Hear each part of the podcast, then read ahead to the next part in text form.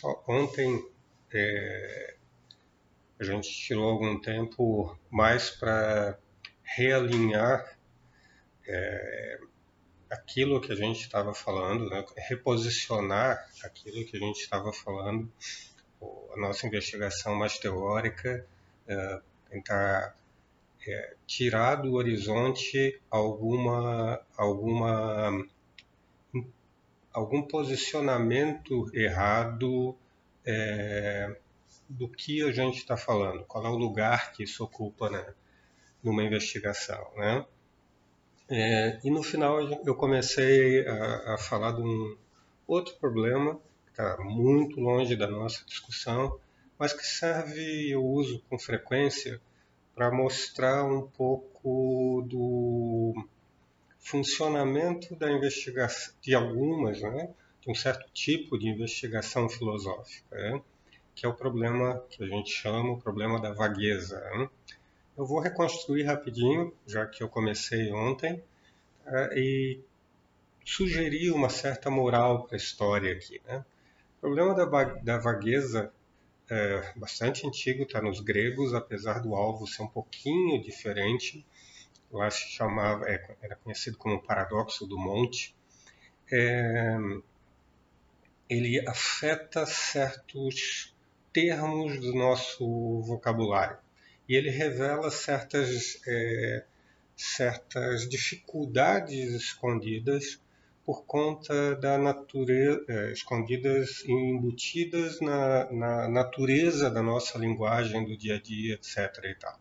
Então, é, Para mostrar isso, me parece que um excelente exemplo é pegar um termo muito trivial, um termo daqueles que a gente usa desde criança e usa bem, tipicamente, e mostrar que sob, é, sob certas condições, em certas situações é, de limite, digamos aqui, assim, é, o termo revela certas dificuldades, certas, um certo caráter exótico que muitas vezes a gente não considera. Tá? Depois eu volto a isso. É, o termo que escolhi foi vermelho. Lembrem, eu estava dando o exemplo, um objeto qualquer, era uma camisa que eu usava outro dia, uh, que fica entre o vermelho e o cor-de-rosa, ou entre o vermelho e o alaranjado, ou entre o vermelho e o roxo, não importa.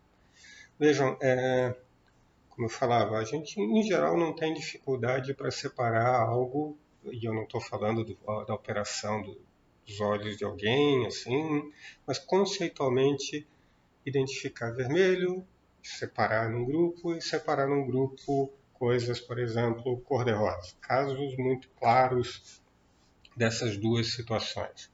Uh, o problema é que entre esses casos exemplares, né, do que é ser vermelho, do que é ser rosa, uh, parece que há um grau, um, um, diferentes graus de vermelhicidade e de rosicidade. Né?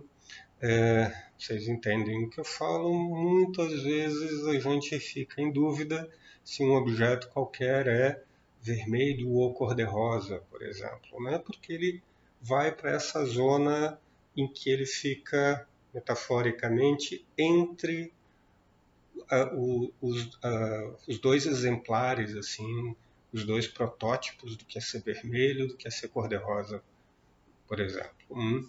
É, quando a gente começa a olhar para esse para a questão sobre onde a gente posiciona esse objeto que está nessa zona é, é, vaga, né, essa zona cinzenta aqui entre os dois casos prototípicos, a gente se dá conta, e isso particularmente que me interessa aqui, né, vermelho e preto, ou, é, mais um flamenguista aqui. Tem que selecionar melhor as pessoas que entram aqui.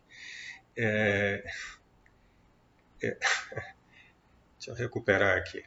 É, a gente pode resolver a, a, questão prática associada a onde guarda isso, olhando é, de maneira dogmática. Dizendo, olha, eu estou decidindo que isso vai para a pilha dos objetos vermelhos.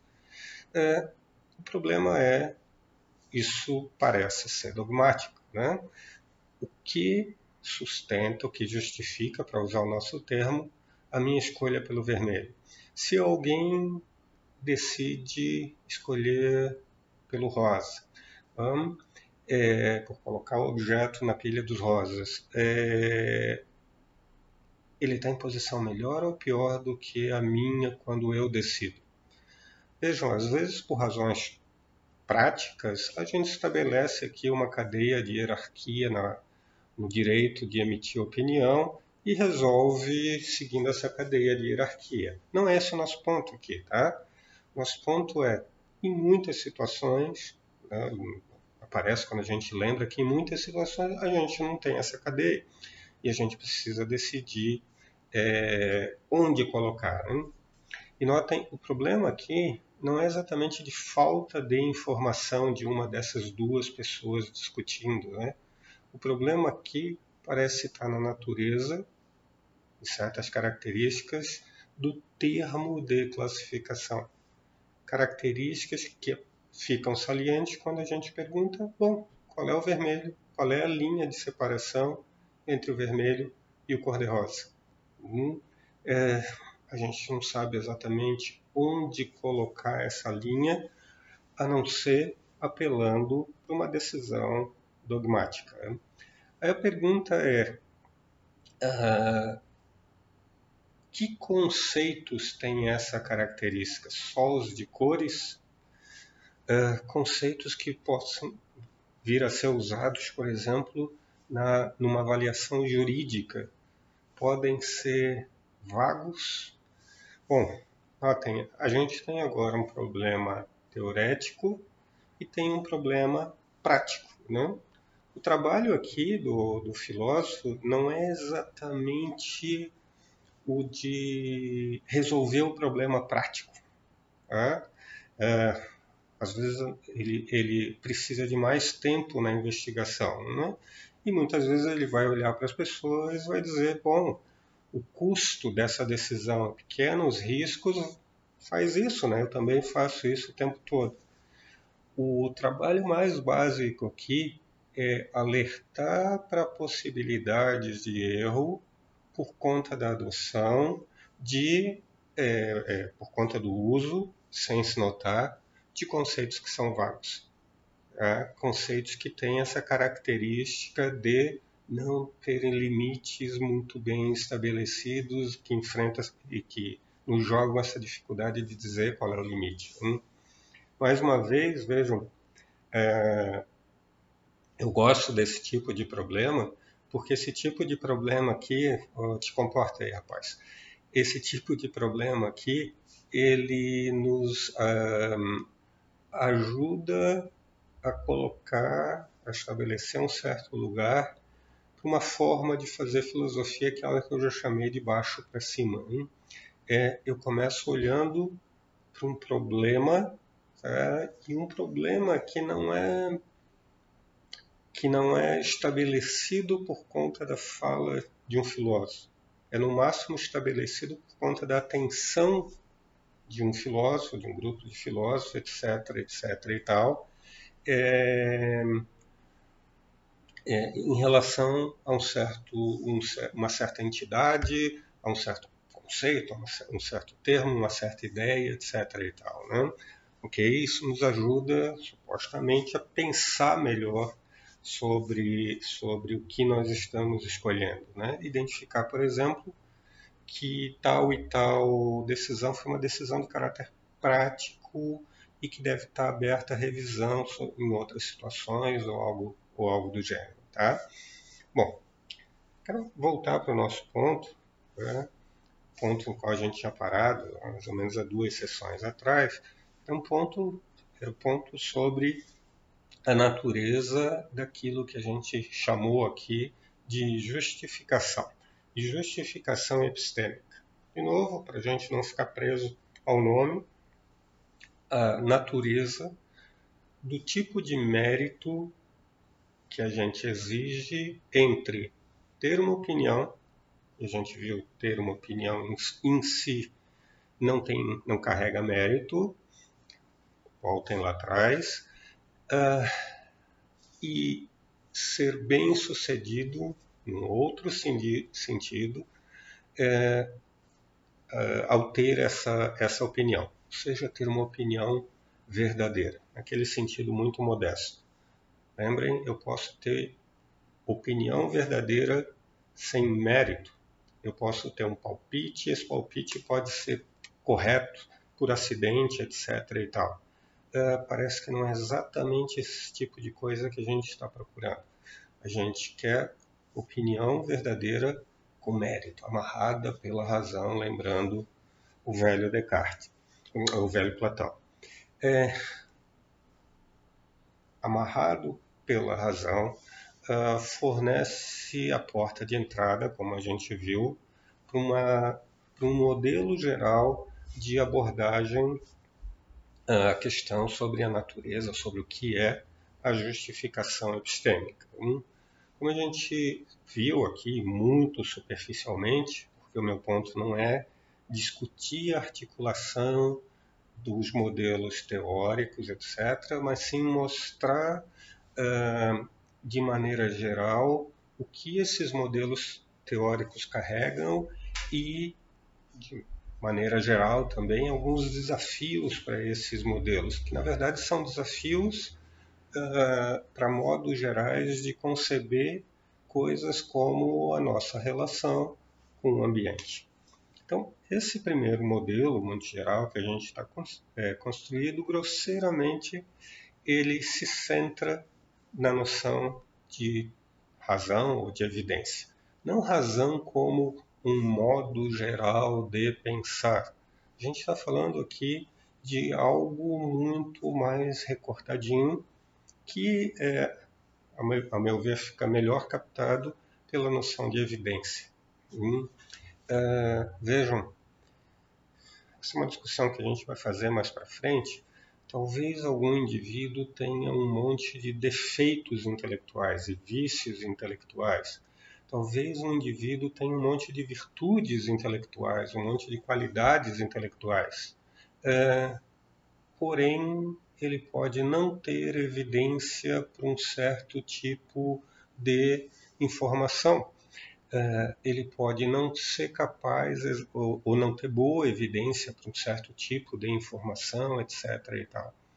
Nesse o recorte que a gente está usando aqui, então, olha exatamente para o ponto específico que a gente recortou antes. Lembrem o que é estar justificado em relação a uma certa proposição, uma frase descritiva, uma informação, é, em um determinado momento.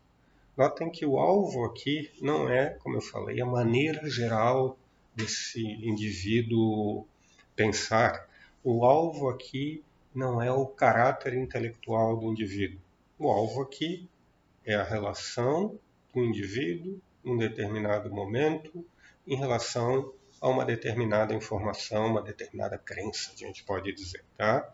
Lembrem disso, não percam isso vista, é, de, é, de, vista. É, nesse modelo, então, a sugestão é, bom, se você quer de alguma maneira avaliar um determinado sujeito um instante em relação à informação, forçando o ponto um pouquinho, uh, peça para ele apresentar o que sustenta aquela declaração. De uma maneira melhor, as evidências em favor daquela, daquela declaração. Como eu disse, a gente faz esse tipo de trabalho muitas e muitas vezes na nossa vida cotidiana. A gente pede para as pessoas apresentarem as razões que as levaram a crer naquilo. Bom, é, deixa explorar, por isso a gente já passou, deixa eu explorar agora um pouquinho alguns detalhes importantes é, que às vezes ficam escondidos nesse, nesse modelo. Tá? Pedir que alguém apresente, eu deixei essa questão para vocês outro dia, apresente o que o leva a crer. Uh, é pedir para apresentar o quê? Hum. Bom, no modelo que a gente está, sobre o qual a gente está trabalhando agora, é, é fazer duas coisas. Né? E uma dessas coisas nem sempre aparece assim, nem sempre fica clara. Um, um é apresentar uma outra é, informação é, que é posta, metaforicamente falando, ao lado, ou para pegar uma imagem antiga, etc. e tal, do que aparece no Descartes, por exemplo, uma outra informação que eu coloco abaixo da primeira. Mas vejam, isso é apresentar é, evidência? Uh, não exatamente ainda, né? Não exatamente. Na verdade, não tem qualquer evidência aqui sendo apresentada. O que está sendo apresentado nesse exemplo que eu dei é simplesmente uma outra informação. Uma outra informação é evidência para sustentar tal e tal coisa? Bom, por, eu estou usando evidência aqui, parênteses, né? eu estou usando evidência sim, aqui de um modo muito trivial, certo? É, é, o fato de eu estar usando uma camisa em que está escrito filosofia UFSC é evidência para alguém pensar que, é, sei lá, eu já estive na UFSC. Hum, a gente nem está discutindo se essa evidência é adequada, de fato sustenta ou qualquer coisa assim. A gente ainda está tentando entender o que está em jogo aqui, o que, que é apresentar uma evidência. Hum?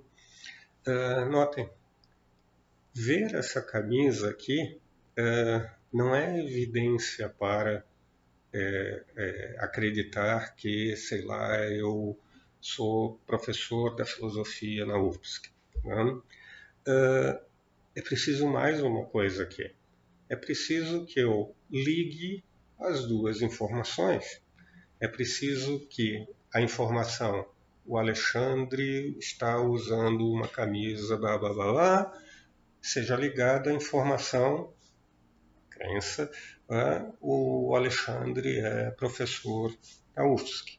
Notem que essa ligação aqui, é, inclusive falando assim em termos, parece ser bastante fraca nesse caso. Né? Alguém poderia considerar que, olhando só para os dois fenômenos, fazer essa ligação talvez seja fazer um movimento em algum sentido inadequado. Né?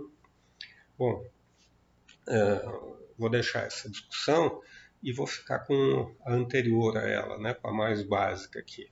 Né? Lembrando, ponto é apresentar uma evidência é apresentar uma informação em suporte e estabelecer um certo tipo de relação entre as duas informações. Que tipo de informação? Bom, a gente pode aqui imaginar é, dois tipos de é, é, de questões aqui. Informação que a gente pode, de alguma maneira, qual maneira, conectar com a outra. Por exemplo, a gente pode dedutivamente conectar. Tá? Depois é, a gente pode voltar a esse ponto para quem não está familiarizado com essa expressão. A gente pode indutivamente conectar, sei lá de que outras maneiras, né? A inferência, a melhor explicação, etc. Isso aqui já é algo mais interno da discussão filosófica. O ponto é, para quem não está familiarizado, vejam, é, eu não posso deixar as duas informações sem conexão. Né? Eu preciso fazer um movimento intelectual de ligar as duas informações. E a gente faz o tempo todo. Tá? Eu só estou tornando isso é, saliente para um outro ponto é, um pouquinho que vem logo depois. Tá? A segunda pergunta que alguém pode fazer tá, é quando efetivamente tá, eu supostamente fiz a ligação aqui entre as duas informações? Quando essa ligação é efetivamente boa, quando eu posso apresentar para outra pessoa, outra, um outro indivíduo da minha cultura e ele vai ser convencido por isso. Notem, nesse caso, uh, a gente saiu do campo da, da investigação filosófica. A gente saiu do campo porque a gente vai entrar agora. É... Já volto, Nivaldo. É... A gente saiu, é... é a gente agora foi para campos especializados ou para território da nossa vida prática, tá? E não é o filósofo aqui que vai dizer, que vai regular exatamente o que é evidência para quê. Eu não sei se a informação de que, uh, sei lá, alguma coisa sobre o coronavírus aqui sustenta tal e tal decisão de ação em relação a, a saúde pública em relação a isso. Né? eu aqui posso, em alguns casos, até notar a conexão. alguém pode dizer, olha só, se isso acontecer, então vai acontecer aquilo, me mostrar, ó, oh, está acontecendo isso, e eu posso perceber que ele quer sustentar aquela conclusão. Hum? essa, esse movimento é adequado?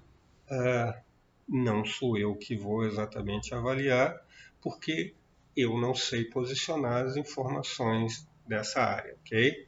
Então, a gente não está discutindo exatamente, eu já falei isso, em, sobre. É, nosso ponto não é em que as pessoas devem acreditar. Nosso ponto é mais geral. Tá? É, em que situações gerais as pessoas têm direito, um certo tipo de direito intelectual de acreditar em algo. De certa maneira, tem uma resposta já sobre a mesa, quando elas têm boa evidência. É evidência apropriada ou só evidência? É... Fica aberta a questão, tá? no mundo real, quando eu tenho boa evidência? Pergunte para quem está bem posicionado em relação a isso. Uh, guardem isso, tá? A gente vai, vai voltar, tá? Meu ponto, eu estou recuperando isso aqui uh, por conta, pela, pela seguinte razão. É, o que exatamente a gente está pedindo quando pede que alguém tenha evidência ou seja, quando pede que alguém tenha informação e estabeleça conexão entre essa informação e a outra a ponto de sustentá-la.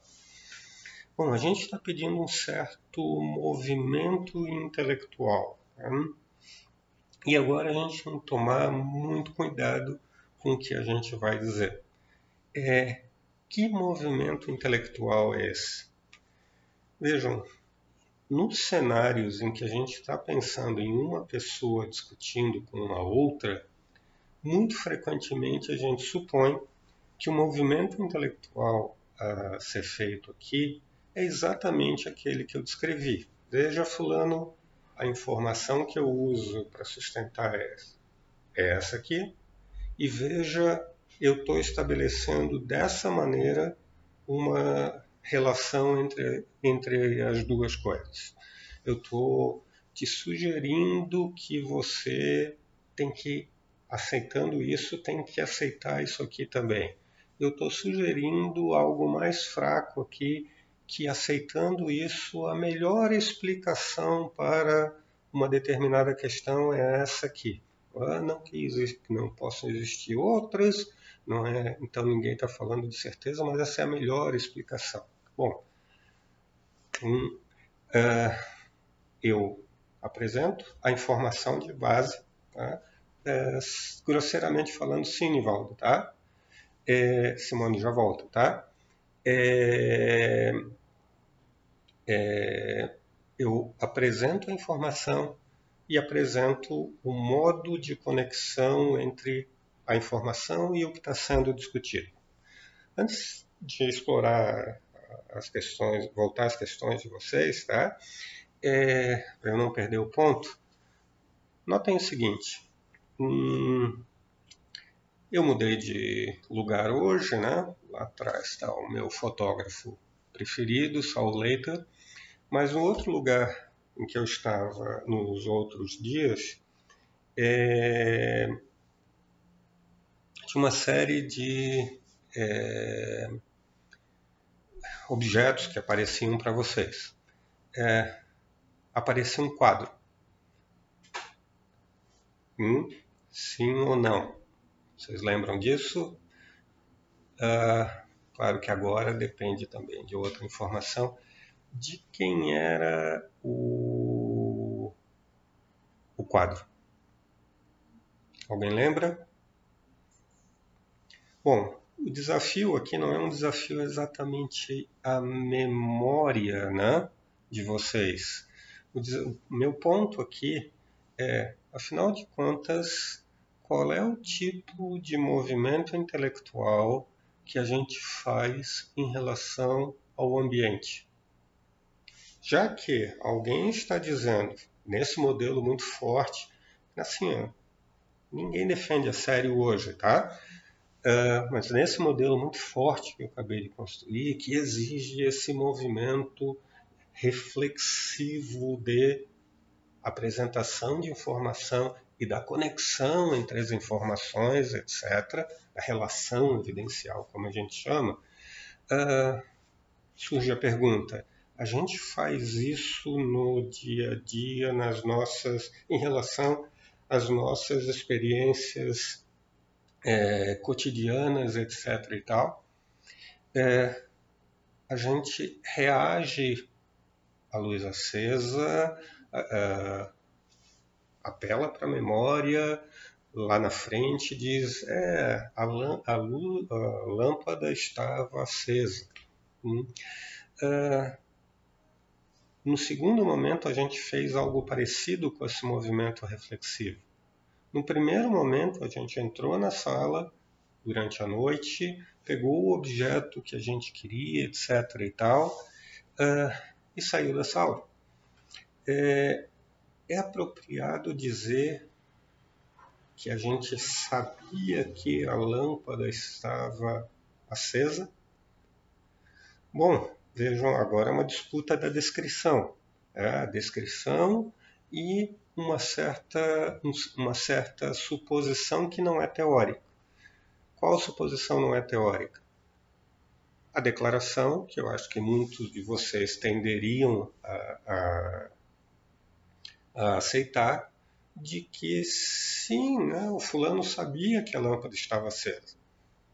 Hum, notem, ele entrou na sala, ele reagiu apropriadamente à lâmpada, ele a lâmpada acesa, ele pegou o objeto, etc, etc e tal. Hum?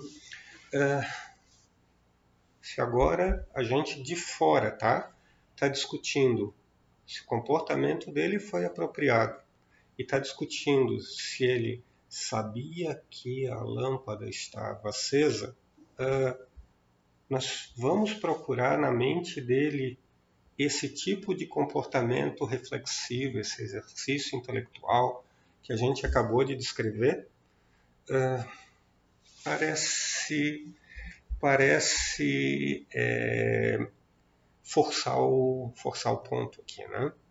Notem, nesse modelo que a gente construiu, desse jeito, tá? quem merece o título de conhecedor é alguém que é capaz de fazer esse tipo de exercício intelectual e segundo, ele faz efetivamente esse exercício intelectual de colher evidência, de colher informação uh, de, um, e de ligar essa informação ao ponto em questão. Algum de vocês já fez isso em relação à lâmpada estar acesa? uh, eu não faço. E olhem que eu trabalho, olha que eu trabalho com isso há bastante tempo. Né? Eu reajo ao ambiente. Tá? Ah, alguém, como eu falei, olhando de fora, não deveria me atribuir conhecimento em relação à frase descritiva: a lâmpada está acesa nesse momento, é, talvez seja forte demais. Tem um outro problema aqui, né? Como eu falei, o indivíduo tem que ser capaz de realizar esse tipo de movimento intelectual que fica saliente perguntando, bom, o que sustenta a minha crença de que a lâmpada está acesa? É, muitos humanos e talvez é, muitos animais, etc. e tal, é, não são capazes de fazer esse tipo de, de exercício intelectual. Por exemplo, crianças pequenas parece que não são capazes de, de, de realizar esse tipo de movimento. É, conclusão aqui é que elas seriam excluídas do campo do conhecimento. Hum? E isso parece ser estranho, mais uma vez, porque a gente não a exclui de saída do campo do conhecimento. Parece que elas sabem que, imagine uma criança de 4 ou 5 anos, né? Uh, ela nem entende, provavelmente, a natureza, que não estou discutindo psicologia, né? É a natureza desse movimento reflexivo, etc, etc e tal. Tá? E certamente ela não faz é, em muitos momentos. Uh, mas parece que ela sabe que fulano e cicrano são meus pais, por exemplo, ou alguma coisa assim, né? Fulano é meu tio e coisas do gênero. Hum?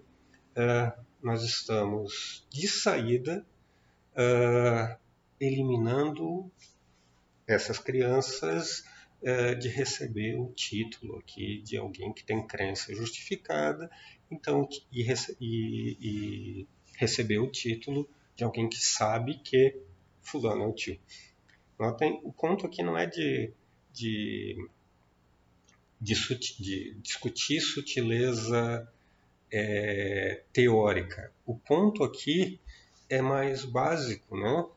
É, ok, podemos, é racional da parte de um adulto capaz supostamente de fazer esse movimento reflexivo, etc. e tal, uh, podemos confiar no que uma criança diz de quatro anos, por exemplo, é, quando ela nos, nos diz o nome dos pais dela, se a resposta anterior foi não, elas não podem saber que, uh, parece que nós não podemos confiar nelas quando elas dão essa declaração, né?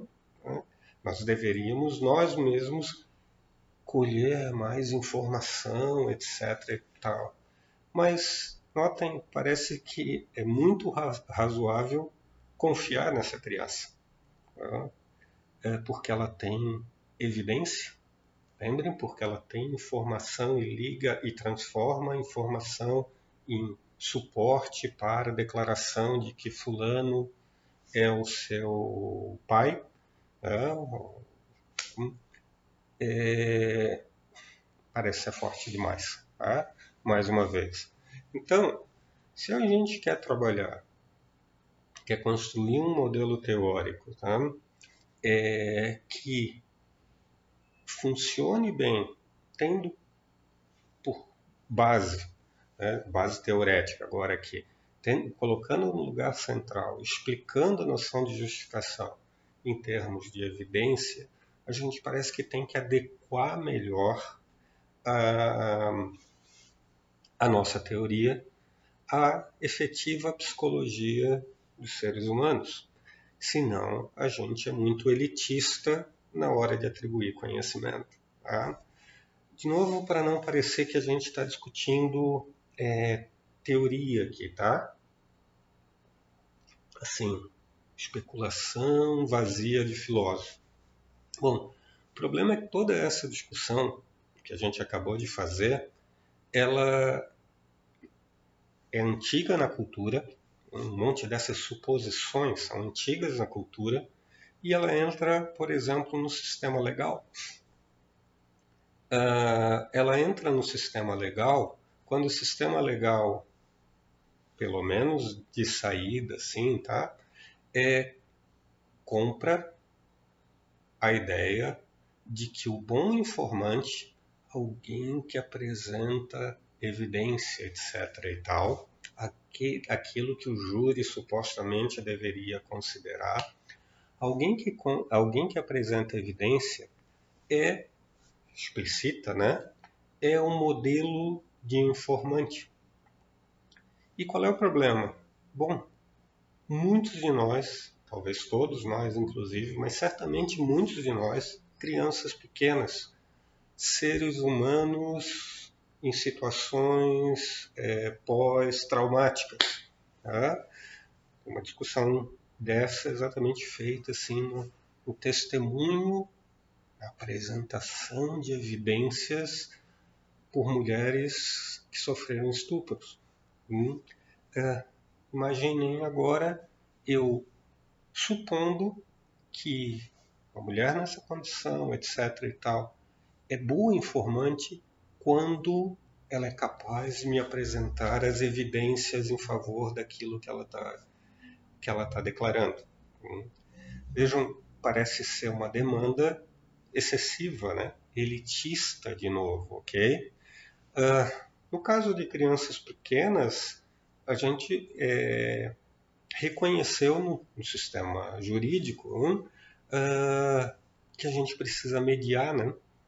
A gente pega um psicólogo e esse psicólogo vai lá e ajuda a transformar a declaração da, da, da criança em algo que o júri pode consumir na forma de evidência. Hum. Uh, esse movimento de transposição da, da descrição de eventos para um ambiente que pressupõe a apresentação de evidência, né? Que, lembrem, é muito diferente uma descrição de evento, né? é mais exigente. Né? É, esse movimento é, é apropriadamente feito em relação a mulheres vítimas de violência, etc. e tal, em, no que diz respeito a pessoas é, que não foram educadas, não receberam educação formal na uma certa arte estilística, etc. e tal, numa certa maneira de falar no que diz respeito à apresentação de evidência. É, bom, parece que a gente tem alguns desafios aqui pela frente, tá? E entender as características e os eventuais é, limites do modelo ajuda a gente a pensar sobre práticas como, por exemplo, a nossa prática de uma certa idealização da prática do julgamento, do, da construção de um júri ou da apresentação de testemunho no ambiente, no ambiente jurídico. Tá? Então, de novo, a gente faz um movimento de abstração aqui. Né? A gente pede para as pessoas acompanharem esse movimento de abstração. Mas é bom sempre lembrar o que a gente está fazendo. Né? A gente está discutindo modelos que entram na cultura de diversas e diversas maneiras. Né? É. O desafio, então, aqui, esse primeiro desafio para teorias baseadas na noção de evidência, a gente chama isso de evidencialismo, de internalismo, é, não são exatamente sinônimos, mas vamos lá, tá? Uh, uh, o primeiro desafio é se adequar à psicologia dos seres humanos reais, gente hum, se adequar às valorações que nós fazemos assim nas nossas práticas cotidianas, ou pelo menos se defender dela, ou pelo menos assumir o ônus quando alguém assume uma suposição teórica que implica que crianças não são capazes de conhecer, possuir conhecimento proposicional, ok? Eu não estou dizendo aqui que a teoria é de saída ruim ou de saída boba. Lembrem, ela explica muito do que parece ser desejável nas práticas humanas. mais uma vez, em muitas situações parece desejável é, é, que alguém apresente as, as, informações que sustentam e explicite a relação evidencial que está que tá assumindo, ok? Uh, o ponto aqui não é jogar fora essa suposição. O ponto aqui é de perguntar se olhar primariamente para o modelo que, que isso sustenta uh, é um bom caminho teorético. Outros modelos teóricos também precisam é, dar conta da noção de evidência. Eles sabem disso. Talvez o que eles façam é não colocar a noção de evidência num lugar explicativo, no mesmo lugar explicativo que um evidencialista coloca, ok? Então notem, a, a crítica aqui não é o exercício de apresentar em si, apresentar evidências, informações e relações evidenciais, né? A crítica aqui é que lugar qual a importância uh, e qual lugar teorético que a gente vai dar para um modelo que tem que explicar muitas outras coisas. Notem, é, a gente quer chamar os bons resultados da ciência, bom no sentido geral, crença verdadeira, justificada, que eventualmente sai da ciência de conhecimento. Mas a gente também quer chamar a reação de alguém que entra numa sala que durante a noite a lâmpada está acesa e se direciona para o lugar correto para pegar um certo objeto, como alguém que sabia que a lâmpada estava acesa, apesar de ele não ter colhido informação nenhuma em favor dessa declaração e nem ter exatamente é, considerado cuidadosamente essa, essa declaração, tá? só para estabelecer o, o, desafio. Tá? Bom, é, eu vou amanhã trazer mais dois problemas é, para esse tipo de modelo teórico, tá? É, e começar a apresentar em linhas muito gerais um modelo teórico mais geral alternativo a esse, tá? É, vai ficar mais claro assim o que está em jogo é, e por que a gente deveria dar um certo valor não para esse ou para aquele modelo. Meu ponto não é convencer vocês aqui a assumir uma posição teorética. O ponto é assim a briga entre os dois modelos torna saliente coisas que a gente deveria considerar. O desafio é nosso, dos filósofos aqui, de construir modelos teoréticos mais organizados. Para o nosso momento aqui, o meu desafio é, é vamos colocar as coisas no nosso devido lugar, como por exemplo no que diz respeito à discussão jurídica. Tá? Para fechar, é, eu queria voltar a, ah, consigo voltar aqui. É, a pergunta da da Simone, tá? Notem, é, evidência aqui precisa ser tomada como certeza, evidência que precisa, como carregando a ideia de certeza, evidência que precisa ser tomada como prova. É, vale lembrar e isso é um, um, um vício do nosso sistema jurídico, a Simone sabe bem disso.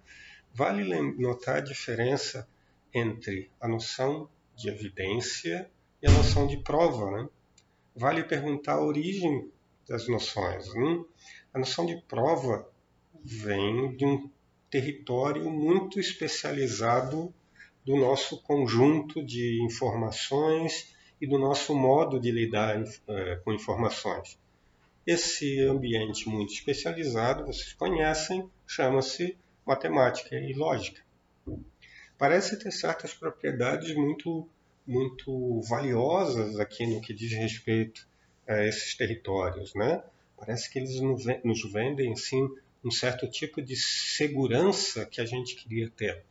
Lembrem, já falei disso para alguns autores, é, particularmente da modernidade, coisa e tal, mas parece que já nos gregos, bom, já que conhecimento carrega uma certa ideia de segurança e estabilidade, segurança no sentido bem lato aqui, é, porque a gente não guarda esse nome para os exemplares, apenas para os exemplares claros disso, que para eles eram matemática e lógica. Né? Os lugares onde a gente pode dizer para alguém: não, olha só, você tem que aceitar isso, e tendo aceitado isso, você tem que aceitar aquilo. Você não tem escolha. Hum, não tem escolha porque não há alternativa. Bom, um problema aqui é que mais e mais há alternativas. Né? Há modelos lógicos, há modelos matemáticos que concorrem entre si. Não vamos entrar nisso. Nosso problema mais central aqui é, ok, vamos transportar esse modelo como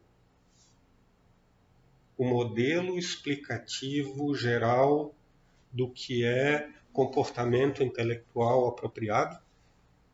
Sim, a gente só segue alguém quando ele nos apresentar provas, ou seja, informações que eu não posso duvidar, acho que é isso que estava embutido no teu provas concretas, né, Simone?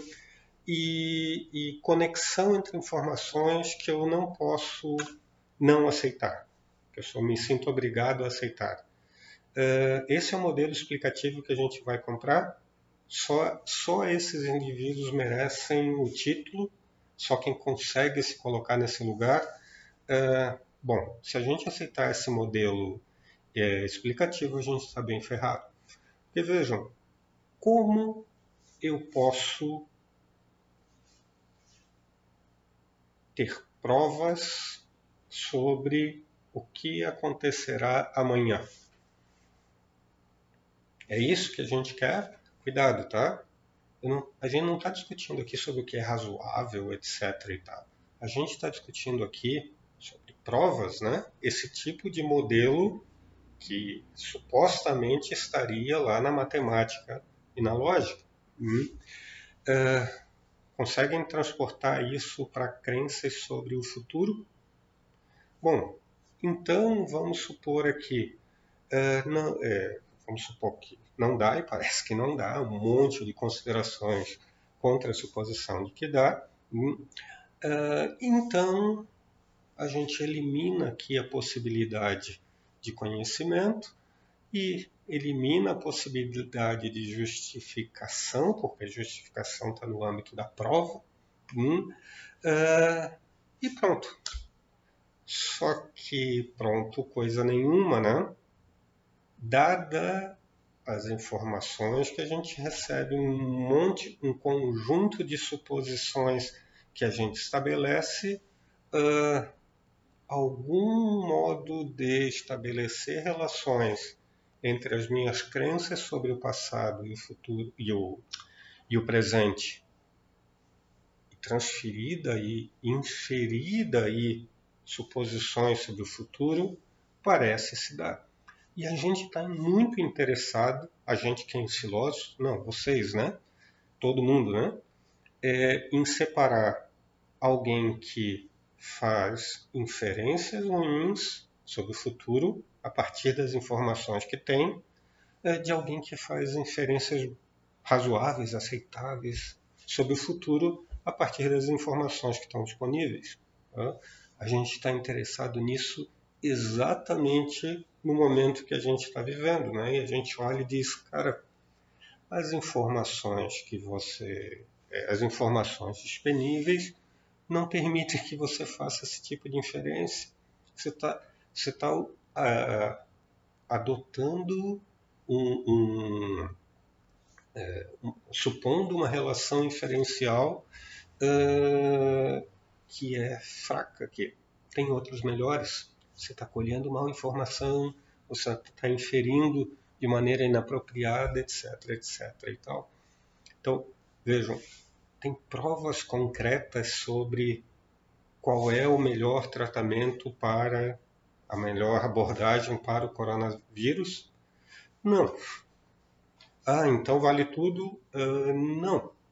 Bom, a gente tem indicadores do que parece, do que parece ser a melhor inferência. E a gente tem indicadores do que claramente não é uma boa inferência. Para guardar para amanhã, é, já que a gente não está falando de prova, lembrem, a gente não está falando de certeza. É, alguém que diz que a melhor estratégia é, é, acabar com qualquer isolamento, qualquer tipo de isolamento, não entra em questões morais aqui, tá? É, que no fim das contas, assim, é uma gripezinha. É, pode estar falando a verdade? Estranhamente, pode. Estranhamente, pode. Tá? Lembrem, a gente deixou em aberto, foi obrigado a deixar em aberto a possibilidade de a, nossa, a, a inferência que o cientista está fazendo é, ser falsa, porque ela não tem provas né, naquele sentido. Né? É, Simone, lembra disso, tá? Naquele sentido estrito de prova. Hum. Mas então, isso quer dizer que vamos aplaudir quem aposta nesse caminho aqui, né? de que é uma gripezinha, a gente deve ir para a rua. Uh, não, né? Por quê? Porque está fazendo a pior inferência.